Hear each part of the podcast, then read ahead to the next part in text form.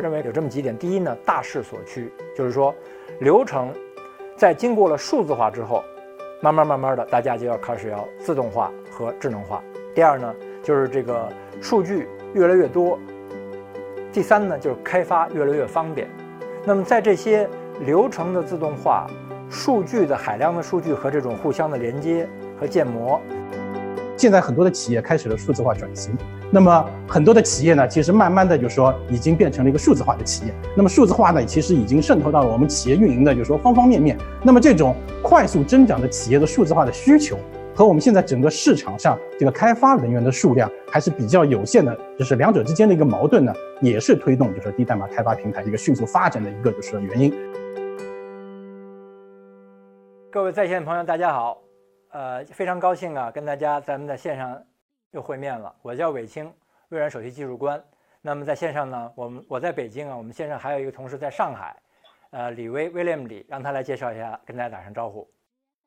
各位观众朋友，大家好，我是微软大中华区商业应用部的李威。今天很高兴能够在这里，今天和大家一起来探讨 Power Platform 和整个低代码开发平台的一些相关的一些话题。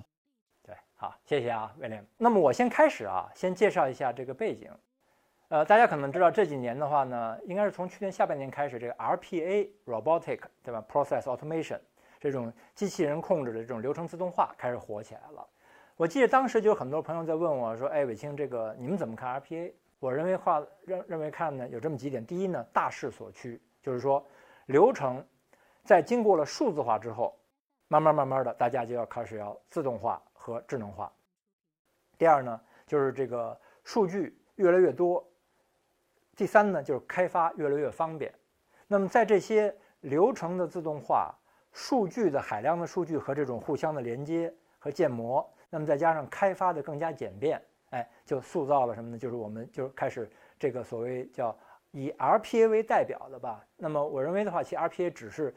巨大的一个海量市场中的一个小的一个分子，只不过容易理解叫 RPA，而且朗朗上口嘛，大家会比较热门。实际上它背后的理念是远超过 RPA 的范畴。那么所以接下来的话呢，我就想让 William 也给大家介绍一下，就是在就从这个低代码开发这个领域呢，再为我们再深入谈一下。我们的一些见解和观点和看法。好，威廉，交给你。行，谢谢韦青总啊。其实，呃，低代码开发这个名词啊，其实它其实早在二十年前，就两千年的时候呢，已经诞生了。所以，我我的观点啊，就是整个低代码开发的平台整个的发展，其实它和人工智能的技术的发展，其实，呃，有些类似。其实它也是发展经历了几个发展的周期。那么，如果看整个从两千年到现在这二十年吧，我们可以把两千年到二零一五年。其实前这十五年呢，可以作为第一个周期。那这个周期呢，我们看到的一个特点就是，整个的就说低代码开发平台的这样的一个技术啊，发展相对来说呢，比较呃比较缓慢，也比较平稳。那么在这个时间阶段内呢，也没有一些很亮眼的一些企业诞生。但是到了二零一五年以后，我们看到的一个现象就是，低代码开发或者低代码平台这个技术就有一个就是爆发性的一个增长。其实前面韦金总其实也已经提到了一些呃核心的一些就是说原因。其实归根结底呢，其实主要就是因为云计算的一个兴起，还有呢，就是说移移动互联网的一个就是说普及。那我们看到越来越多的企业啊，它面对的一个世界，它外部的一个业务环境在迅速的变化。那么对此呢，企业也要求，那么支撑这些业务的 IT 技术也能够必须能够快速敏捷的来支撑这种变化。因此呢，强调的就是一个敏捷性。那么可能我们传统就说 IT，我们用 IT 做一个项目，可能要。比如说半年呐，或者一年啊，甚至就是要几年的这样的一个时间周期，就很难满足这样的一个 IT 敏捷化的一个要求。那么这个呢，是推动低代码开发，我们通过低代码开发平台这样一个技术，开快速开发一个应用，呃，一个推动力之一。那么另外一个原因呢，也是因为，呃，现在很多的企业开始了数字化转型。那么很多的企业呢，其实慢慢的就说已经变成了一个数字化的企业。那么数字化呢，其实已经渗透到了我们企业运营的，就是说方方面面。那么这种快速增长的企业的数字化的需求。和我们现在整个市场上这个开发人员的数量还是比较有限的，就是两者之间的一个矛盾呢，也是推动就是低代码开发平台一个迅速发展的一个就是原因。今天我们接下来讨论的主题呢，就是微软的低代码开发平台 Power Platform。所以呢，就说，呃，韦金总，您我想请教一点呢，就是您作为整个微软中国的 CTO，您是怎么来看，就是说 Power Platform 在整个微软的整个云计算的整个的一个就是说家族中所处的这样的一个地位？您能不能给现场的观众来解答一下？好，谢谢威廉啊。这是非常好的话题哈。就像刚才威廉总讲的，我想跟在线的朋友强调一下呢。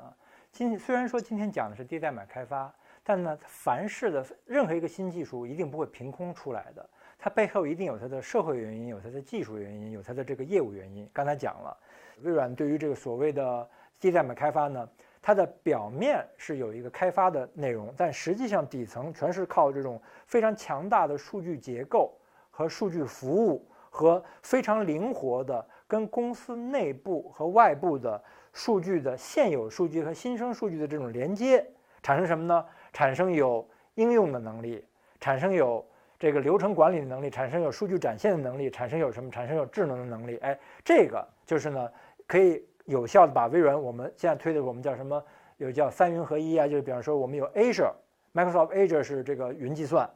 那么有 Microsoft 的这个三六五是加上 Office 和 Windows 的这整个的这个架构，用户的这种传统的 OA 的应用，那么再加上 Dynamics 三六五，这个包含了 CRM 啊，这个 ERP 啊，和包括很多这种像包括刚才说 Power Platform 在里面的。这几个架构结合在一起的话呢，给用户提供的是以数据作为支撑的，以这个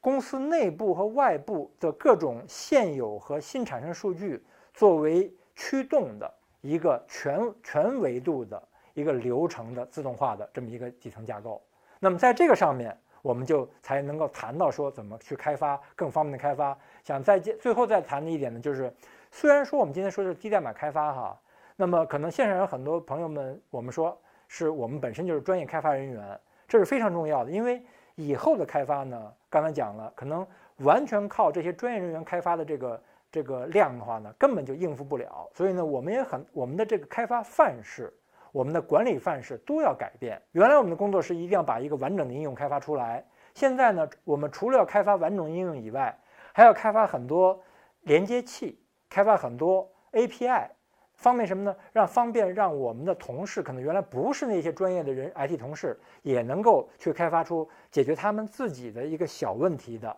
这么一个应用出来。那么大家在这个片子当中可以看到，目前呢，微软的 Power Platform，我们微软的低代码开发平台整个的一个产品家族啊，其实我们包含七个成员。那么其实从这个颜色大颜色上，大家其实就能够很方便的来分别啊。其实我们可以把它叫做，就是说。前台我们就说简单的说，我们有四大天王啊。那么后台呢，我们还有三个，就是说无名的英雄。那么前台这四大天王呢，其实它的功能上呢都有类似，它其实就是通过一个低代码开发的一个工具，帮助我们的用户，无论是我们的就是专业的开发人员，还是我们的就是一些专业的用户，能够快速的开发不同类型的应用。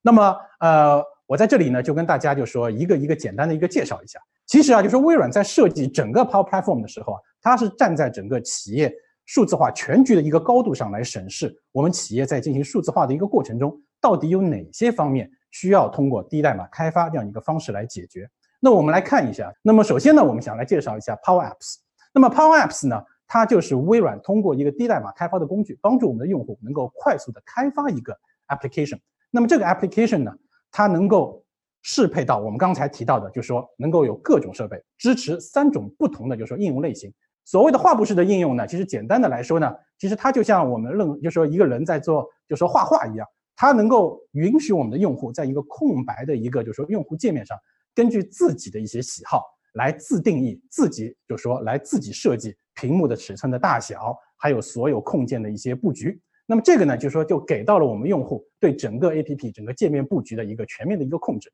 那么这个呢是 Canvas 画布应用。那么第二种呢叫做 Model Driven，也就是模型驱动应用。那么模型驱动应用就是说和我们画布应用最大的一个就是说不同点在于，那么画布应用是给到了用户对整个界面布局的一个就是说全面的一个控制能力。那么模型驱动呢，它其实是根据用户在这个应用中所添加的一个控件，由 Power Apps 来自己来帮助用户来决定整个界面的布局。那么因此呢，就说我们的用户在 Model Driven 的这样 application 当中呢，那么他对整个界面布局的这样的一个控制是有限的。但是这样的一种开发模式啊，其实在很多场合是有用的。那么特别是有一些，就说 A P P，那么用户呢，他更希望，就说相对来说，他首先没有一个很复杂的一个自定义界面的一个需求。那么同时呢，他更希望能够，就说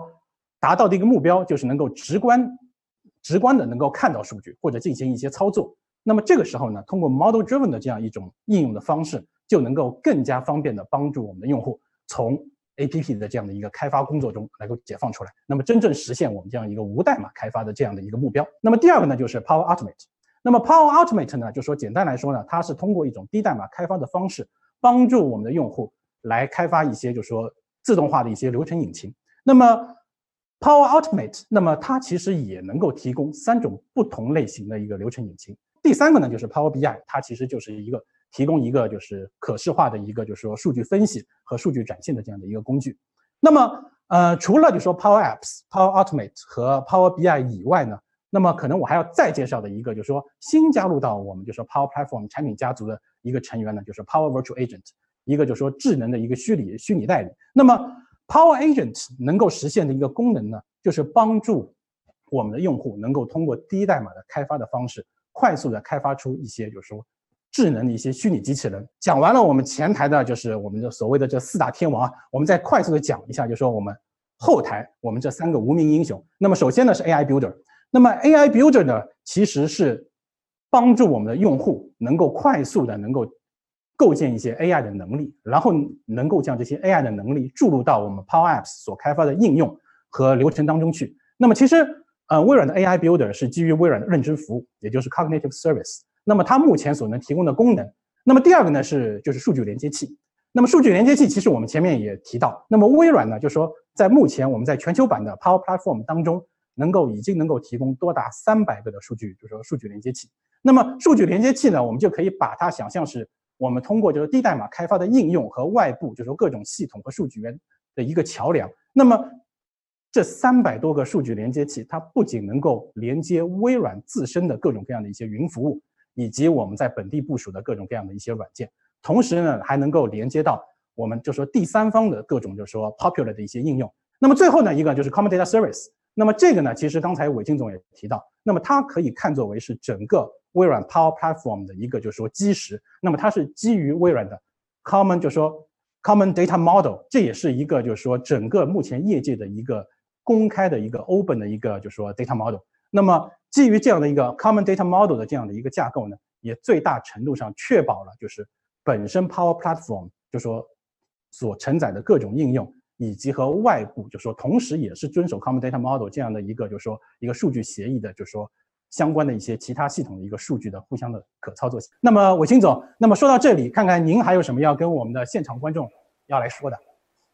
哎，好，威廉，多谢啊。因为今天时间关系，不可能讲那么详细。我想希望的话呢，咱们线上的朋友们呢，继续去参加我们的课程，去深入了解一下。就像刚才我们讲的，实际上这是一个范式的转变。那么希望大家能抓住这么一个很好的机会，让我们真正的能够跟上潮流，不仅仅是成为自己成为一个更优秀的开发人员，也能够帮助公司以及帮助周围的同事都成为一个新的数字时代的数字时代原住民。好，那威廉，咱们就跟线上的朋友们先。打个招呼，咱们再见吧。